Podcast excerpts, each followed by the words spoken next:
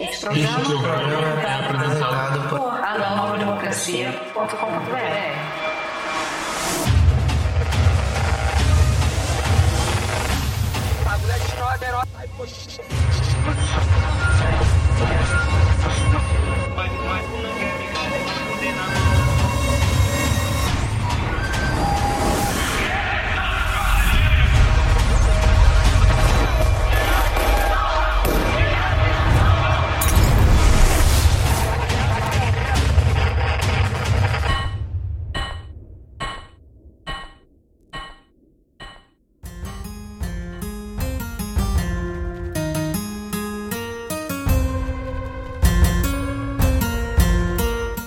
Saudações de Nova Democracia a todos os nossos espectadores. Eu me chamo Ana Nascimento, sou comentarista política do jornal Nova Democracia e estou aqui hoje com Henrico. Boa noite a todos, saudações de Nova Democracia. Eu sou Henrico de Gregório, jornalista de AND e também apresentador do programa A Propósito. Hoje a gente vai tratar das investigações é, que têm fechado o circo em torno do Bolsonaro. Então, na manhã de 11 de agosto, a Polícia Federal realizou operações de busca e apreensão contra três militares, sendo eles o general Mauro César Lorena Cid, pai do ex-ajudante de ordens de Mauro Cid, o tenente Osmar Crivellati e o advogado de Frederico Wassef, que uma correção não era militar, então foram dois militares e o advogado. Os três eram figuras muito próximas de Bolsonaro. Nessas investigações foram descobertos esquemas em que relógios de luxo eram vendidos por essa trupe. Um deles foi vendido pelo pai de Mauro Cid, o general Mauro César, também Cid, e esse relógio foi depois comprado no dia 14 de março de 2023 pelo advogado de Bolsonaro, Frederico Wassef, após o Tribunal de Contas da União, o TCU, exigir que o relógio reaparecesse sob, sob ameaças de incriminar o Bolsonaro.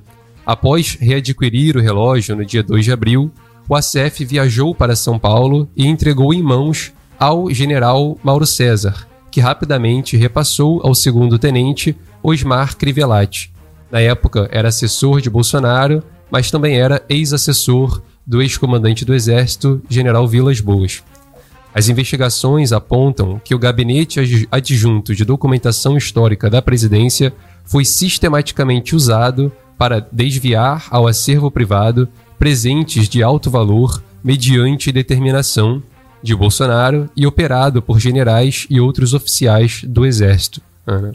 Bom, Henrico e todo o pessoal que está assistindo a gente de casa, essa situação do Bolsonaro só deixa cada vez mais patente que ele se tornou um verdadeiro camelô de luxo, porque a gente tem visto nessas últimas investigações em curso que basicamente todas elas têm centrado, inclusive, e não à toa, é, em torno da venda dessas joias que ele recebeu em viagens oficiais e que foram destinadas ao Estado brasileiro, ao velho Estado brasileiro, e que ele adquiriu posse em seu acervo pessoal, ou seja, mostra né, que é, ele tem operado como um camelô de luxo, tem extraviado essas joias, inclusive vendido para o seu é, para conquistar dinheiro pessoal, ou seja, é, inclusive envolvendo é, militares de alta patente, como o próprio pai do Mauro Cid, que é o Mauro Cid pai, e, e tem demonstrado como essas relações vão ficando cada vez mais é, limitadas, inclusive. Inclusive, parece que a corrupção é uma tendência de família. A gente tem visto é, todas essas investigações em torno do Mauro Cid, que rondam o esquema das joias. Ele foi pessoalmente buscar as joias lá no aeroporto de Guarulhos, a mando da Michelle Bolsonaro, segundo consta nas investigações e segundo o que ele mesmo falou. É, o seu próprio pai, que vendeu esse Rolex e tinha dinheiro em espécie para dar é, ao Bolsonaro em mãos, porque eles não queriam levantar suspeitas fazendo trans, transações bancárias de valores muito altos, mas também o, os diversos inúmeros casos de corrupção da família Bolsonaro. E esse das joias só mostra, inclusive, que é, a corrupção faz parte né, desse, do modus operandi dessa família. Inclusive, é, saiu recentemente que o filho dele, o 04, o Renan Bolsonaro, é, pegou, adquiriu peças dessas joias no, no acervo pessoal da presidência é, com autorização de Bolsonaro. E o Bolsonaro foi pedir depois que o TCU pediu essas joias de volta para saber quais joias o seu filho tinha pegado é, é, do acervo presidencial. Inclusive, todas essas investigações têm mostrado, têm denotado o quanto que foram feitos repasses milionários para Bolsonaro no exterior. Inclusive, dois dias antes dele fugir para os Estados Unidos, ele abriu uma conta bancária. Né? Enfim. Mas o que todo, todo esse caso de corrupção demonstra, na verdade, e digo isso ao Henrique e aos nossos espectadores de casa, é que esse desvio de, é, de corrupção não é um desvio de caráter próprio somente do Bolsonaro. É, na verdade, o modus operandi, a forma como operam essas forças armadas reacionárias. Eles encontram respaldo nisso. Historicamente, essas forças armadas, é, que inclusive deram respaldo para o Bolsonaro ano passado, elas estão fundamentadas na corrupção. Vale a gente lembrar que durante o regime militar o que não falta é, são exemplos de crimes e casos de corrupção. A gente pode citar aqui a construção superfaturada da Ponte Rio-Niterói, que inclusive beneficiou diversas empreiteiras que hoje, inclusive, hoje eu digo atualmente, é, estão envolvidas em casos de corrupção. A gente vê, por exemplo, a tragédia que foi a construção da Transamazônica, que desviou cerca de 1, bilhões de 1,5 bilhões de reais e nunca foi concluída e criou um desastre ambiental, social, é, político enorme na, na Amazônia, enfim, só para ficar em alguns exemplos, é, e que demonstra que, na verdade, é um modus operandi de toda essa força.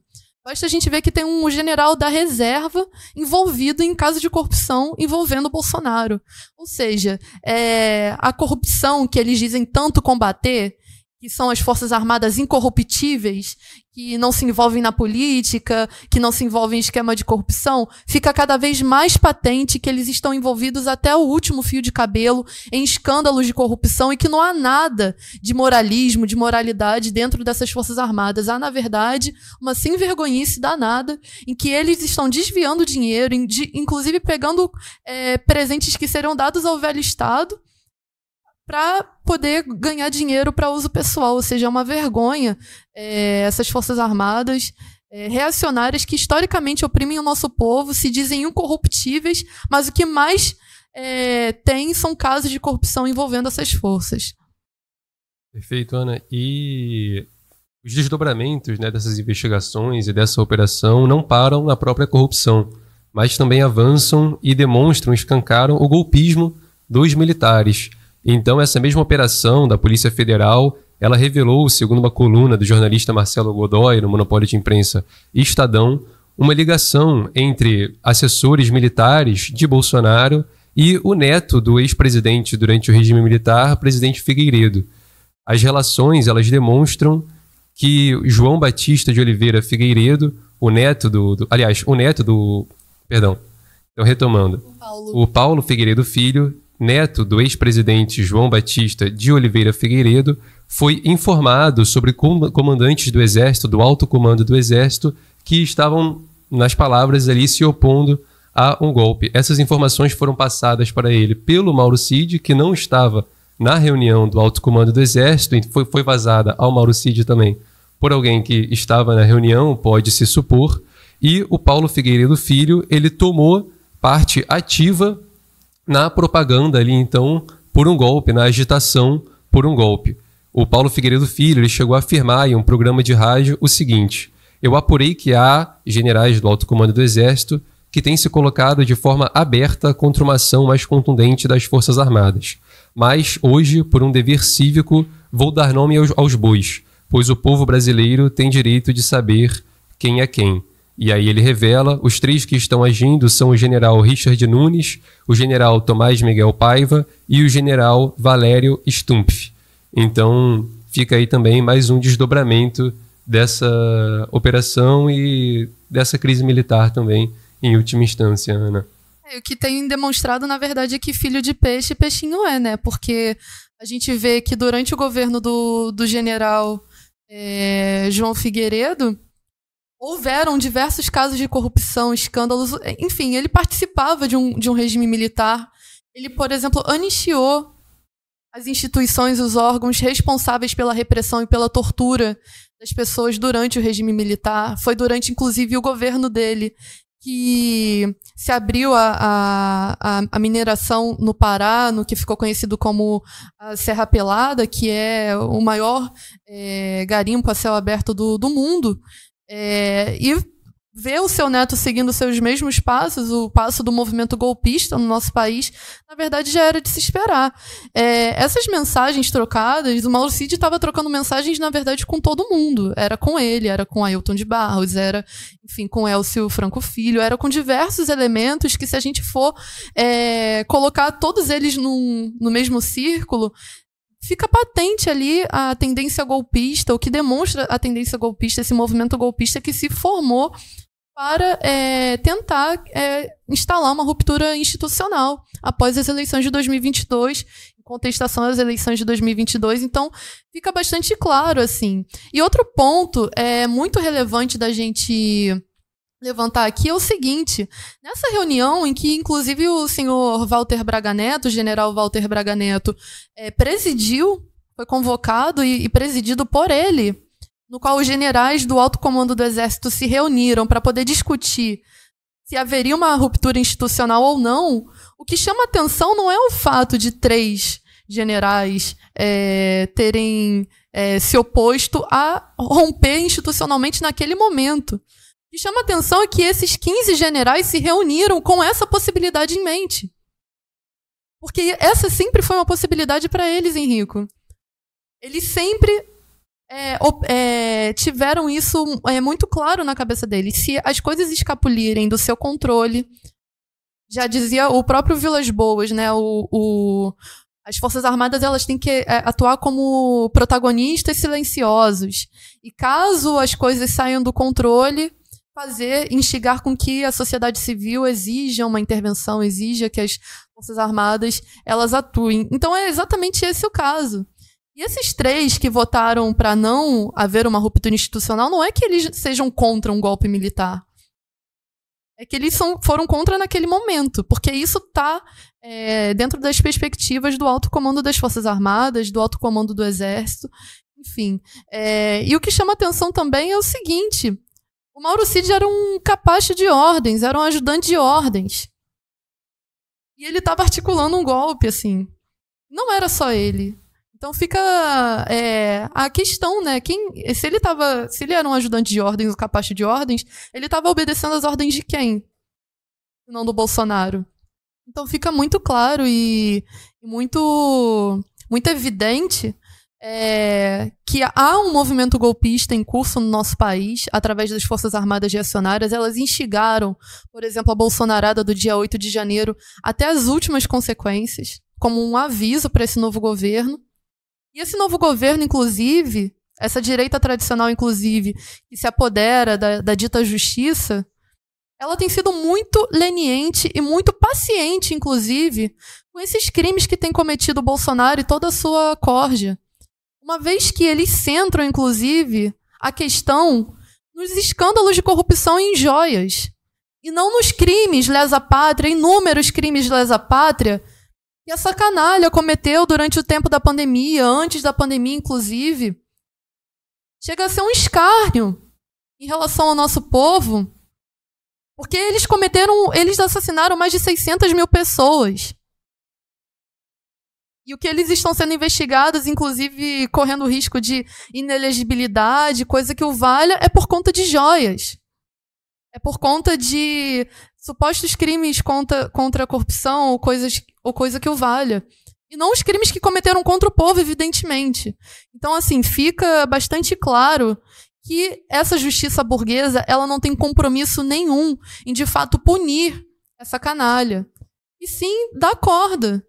Anistiar, inclusive anistiar. É isso que eles têm feito. Enquanto isso, eles fazem isso, inclusive, Henrico, aos nossos espectadores de casa, porque eles têm medo de chocar frontalmente com o alto comando das Forças Armadas. Isso fica muito expresso. Porque ao, a, é, ao passo que essas investigações dão, a cada passo que essas investigações dão, fica cada vez mais escancarado o quanto que as Forças Armadas, o quanto que o seu generalato estava envolvido desde o princípio na tramóia desses golpes, desse golpe que eles tentaram é, conduzir nessa ruptura institucional que eles tentaram conduzir. Então, fica muito evidente isso.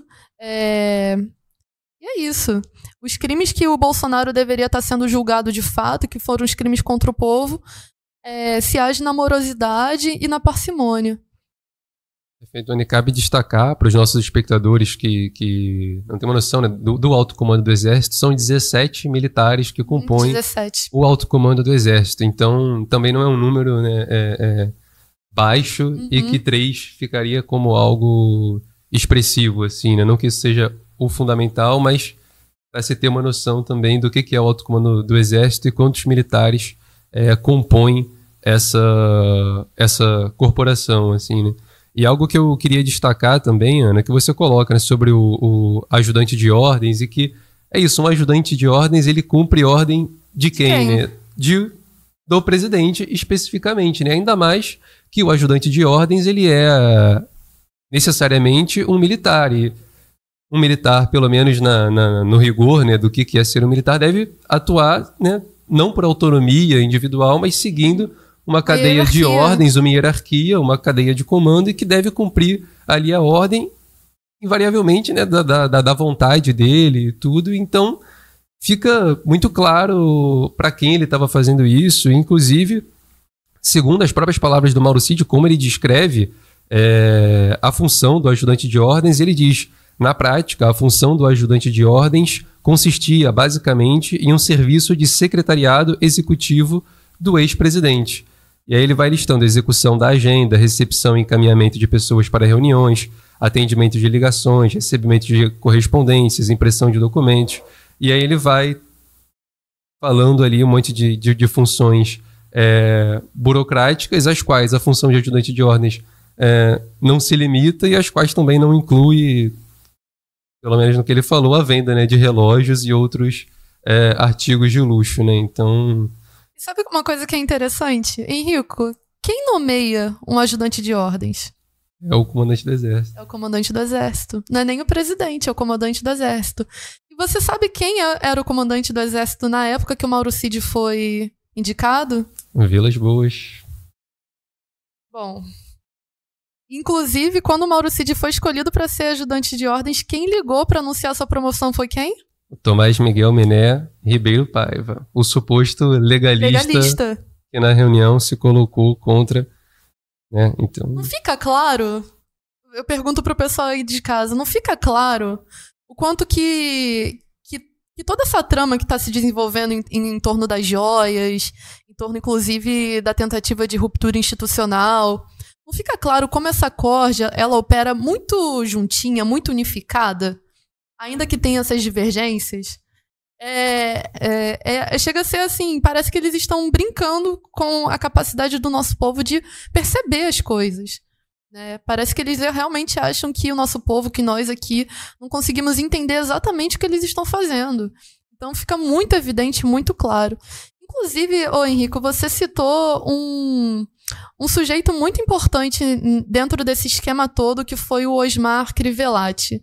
Você pode dizer pra gente quem foi ele? Claro, o Osmar Crivellati, ele também é um, assim como o Mauro Cid, um militar muito respeitado lá dentro da caserna, né? Inclusive, fazer um, um- algo lateral rapidinho, o Mauro Cid ele é tão respeitado lá dentro da caserna que mesmo depois de oito inquéritos contra ele, dele ser colocado como é, camelô de luxo, dele ser colocado como agitador golpista, a estima dessa, desse, desse generalato aqui todo por ele ainda é tanta que a expectativa dos generais era, era que ele não fosse expulso da força Sim. e que voltasse logo às suas funções importantes lá dentro é, da- das Forças Armadas, da corporação. Isso foi dito pelos próprios generais à colunista Raquel Landim, do Monopólio de Imprensa CNN. E eles chegaram a falar que o, que o é, Mauro Cid era, sabe, um, um militar com muito respaldo ainda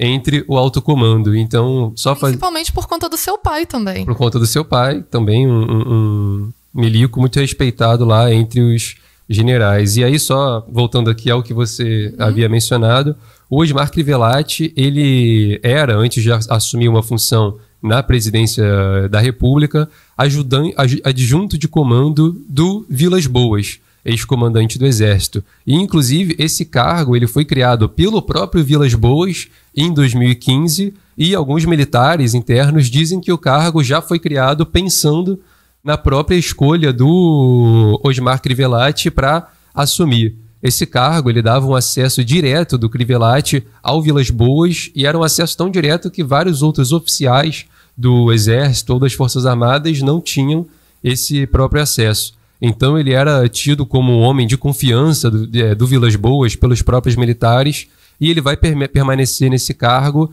durante quatro anos, de 2015 até 2019, quando então ele começa a trabalhar na presidência da República. O Crivellati, depois que ele começa a trabalhar na presidência, ele vira também um homem de confiança do Bolsonaro, chegou a viajar com ele para a China, para a Itália, e era até responsável do cuidado das armas pessoais do Bolsonaro. É, e aí, em janeiro de 2023, ele também foi membro da equipe de apoio a Bolsonaro e, como ainda parte do seu currículo, foi um dos que visitou o Cid é, na prisão quando o Cid já estava preso, e também ele estava recebendo os e-mails que o GSI ficou enviando ainda até março, mais ou menos, quer dizer, entre um período de março, com diversas informações sensíveis sobre a segurança do Lula, Lula. o Osmar Crivellati também recebeu. Então esse é um currículo resumido do Osmar Crivellati, Ana. Não, e é surpreendente, né? Um currículo é, de alta confiança, é um homem de alta confiança do, do alto comando das Forças Armadas. Não é qualquer pessoa que tem, inclusive de baixa patente, não era de uma patente alta dentro do exército, da cadeia de comando. Inclusive, você pode pesquisar para mim, eu acho que ele era sargento. Claro, posso sim. É... Inclusive, isso, isso que mostra, assim, ele não era uma pessoa de, de alta patente dentro do, do exército, e ele era um homem de extrema confiança do Vilas Boas e passou a ser um homem de extrema confiança do Bolsonaro, enquanto seu assessor. Então fica muito evidente também é, uma coisa, você citou mais cedo, o Mauro Cid, ele teve acesso ao que foi decidido na reunião que o Braga Neto presidiu acerca da decisão de se consolidar um golpe de Estado total, de romper institucionalmente ou não. E o Mauro Cid não estava nessa reunião, mas ele teve acesso a esses dados. Inclusive, vale destacar aqui que três dias depois dessa reunião foi quando. Não, perdão. É, três dias depois, ele enviou essas informações ao neto do Figueiredo, do, do ex-golpista. Do ex, não, porque ele não deixou de ser golpista, só que ele já faleceu. É, do golpista Figueiredo. É, ele enviou essas mensagens, ele fez esses comentários, inclusive lá na rádio que ele apresenta enquanto comentarista, e três dias depois, aquele coronel, o Lawande, o Jean Lawande, mandou aquelas mensagens pro, pro Cid falando: Meu Deus, Cid, ele tem que dar ordem. Se o exército não estiver do lado dele, o povo estará, coisa do Sim. tipo, né? E vale destacar nisso tudo porque é, porque ele não era também um homem de, de, de, alta patente que não estava dentro do alto comando do exército e ele teve informações sensíveis, o Crivellati. Então, a gente até levantou um questionamento é, nessa última semana sobre por que, que ele tinha acesso às informações do GSI, por que, que o GSI estava informando a eles, a, a ele, ao Mauro Cid, ao Bolsonaro, a agenda do, do Luiz Inácio. Então, assim, é no mínimo muito suspeito muito suspeito que eles tenham tido acesso a essas informações tão sensíveis. Inclusive, é, é, o, que, o que comprova que é, que é muito suspeito o, o quanto que eles estavam atuando para uma ruptura institucional é o fato do Paulo Figueiredo, filho, ele ter tido acesso ao nome dos generais que tinham sido contra né, a ruptura institucional. Então, é, é uma coisa muito a lutar da gente levantar aqui. Perfeito. E aí, só para responder a sua pergunta, o Osmar Crivellati, ele é segundo tenente, né? é a patente dele. E a fala que você menciona, né, do, do Jean Lawande, a mensagem era para também relembrar esse acontecimento, é Sidão, pelo amor de Deus, cara. Ele, no caso Bolsonaro, dei a ordem que o povo está com ele, cara. Se os generais não cumprirem, o problema é deles. Acaba o exército brasileiro se esses caras não cumprirem a ordem do reticências do comandante supremo. Como é que eu vou aceitar uma ordem de um general que não recebeu, que não aceitou a ordem do comandante? Pelo amor de Deus, Sidão. Pelo amor de Deus, faz alguma coisa, cara. Convence ele a fazer. Ele não pode recuar agora. Ele não tem nada a perder. Ele vai ser preso. O presidente vai ser preso. E pior, na papuda, cara. Essa então foi a, a mensagem do, do Jean Lawand ao Tenente Coronel Cid. Que mostra um desespero deles, inclusive nesse caso das joias que está sendo muito divulgado recentemente, que a gente tratou inicialmente. O ASEF, ele tentou. É... Ele tentou antecipar a decisão do TCU para ver se realmente deveria ir lá fora tentar reaver essas joias ou não. Ou seja, ele, eles estavam todos ali é, muito bem articulados ao nível de saber, é, de tentar an antecipar a decisão do, do, TS, do TCU, de saber qual era a decisão do TCU para poder ver se realmente havia necessidade de tentar rever essas joias. Uma coisa que é muito cara de pau do senhor Mauro Cid Filho é que ele tentou, inclusive, mesmo depois de entregar essas joias ao TCU, tentar é, revendê-las novamente. E ele ainda fez uma brincadeirinha. É uma pena, porque estamos falando de 120 mil e aí ele dá uma risadinha. Ou seja, é, é realmente assim incrível. É realmente incrível o, o que está acontecendo assim na, na história do nosso país. Mas o que assim não é nenhuma novidade, afinal de contas, como a gente já falou, é, a corrupção ela, ela é um elemento. Na verdade, nem é o principal elemento dessas forças armadas.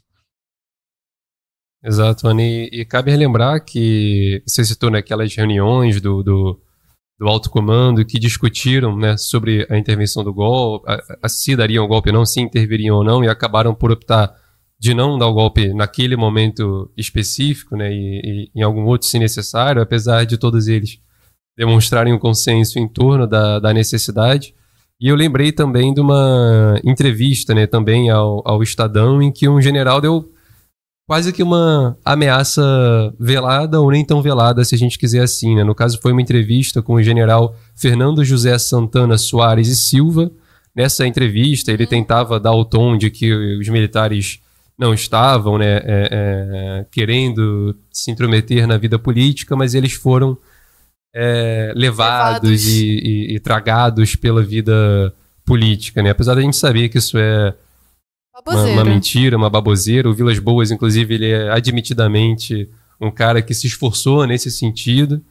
E o Fernando, né, esse, esse general Fernando José Santana Soares e Silva, ele querendo provar o seu ponto de que o exército não quis intervir, ele, nós, o exército, nunca quisemos dar nenhum golpe. Tanto não quisemos que não demos.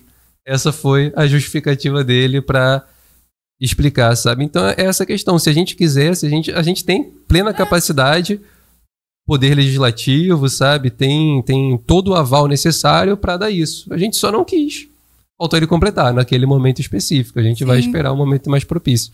Mas essa foi a fala que, que escancara isso tudo que você colocou pra gente, né? Assim, nenhum deles falta a, a, a inspiração ou a, a a consciência Sonha. de que eles podem, sabe, e podem fazer isso a qualquer momento, assim que for uma unanimidade entre eles, intervir no momento dado específico. A questão é, sabe, justamente em relação ao tempo, assim, mas sobre uma questão de princípios, se é correto ou não intervir, isso é um consenso entre eles. É, é correto desde que as condições concretas assim exijam, né? Então só queria relembrar essa entrevista que eu achei também emblemático assim sobre a mentalidade é, da corporação, das Forças Armadas nessa tutela que eles fazem, né?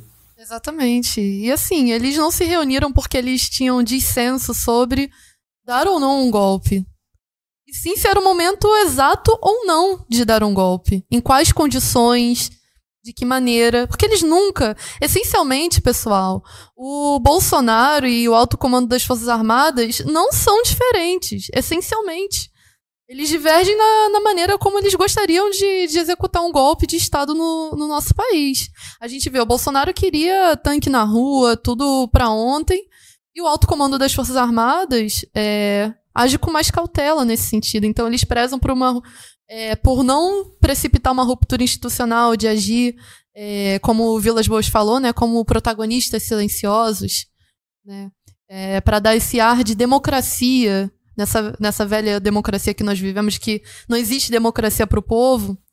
Então, é, é nesse sentido é, que a gente tem que colocar, no, nesses termos que a gente tem que colocar. Perfeito, Ana. E nessa sessão de recados finais também, a gente queria anunciar, claro, já foi anunciado no nosso uhum. site, uhum. já foi anunciado na entrevista que a gente fez no sábado também com o professor Dorian Borges, inclusive quem não viu, vale a pena Muito. ir lá e ver.